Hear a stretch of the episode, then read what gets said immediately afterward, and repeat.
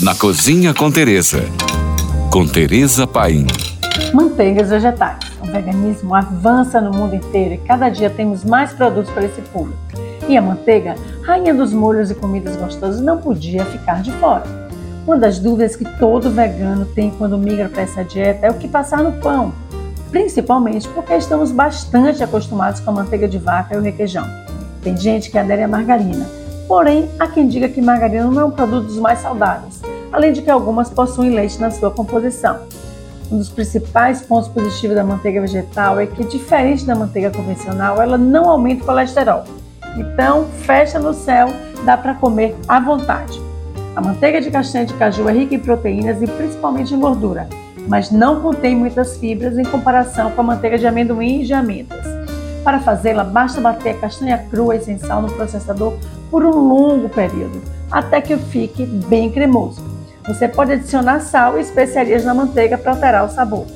A manteiga de amêndoas é bem mais cara, mas é mais rica em fibras. Para fazê-la, basta bater as amêndoas no processador até que a consistência fique pastosa. Na Europa e Estados Unidos, essa manteiga é vendida nos supermercados. Manteiga de avelã se faz bater na avelãs no processador por um longo período até que se alcance a consistência bem cremosa. Além de rica em proteínas e gorduras, essa manteiga vai bem com o cacau em pó, gerando uma deliciosa Nutella vegana. Não é difícil de fazer e ainda é mais saudável e ética para os veganos. A manteiga de amendoim ganha das outras pela sua facilidade. Por conter alta quantidade de gordura, o seu processamento é rápido. Basta bater o amendoim torrado no processador, logo se consegue alcançar a consistência de manteiga. Essa manteiga é levemente adocicada e pode-se adicionar sal e açúcar, encontrada em todos os supermercados.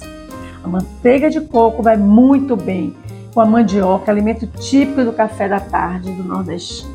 Ao contrário do que se pensa, essa manteiga não é o óleo de coco que se vê nos supermercados.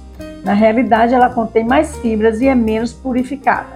Para fazê-la, bata o coco no liquidificador com água por longo período e coe a água com um paninho. O líquido é o leite de coco que você pode usar para fazer seu bolo. O resto do coco pode ser usado em massas ou receitas crudíferas.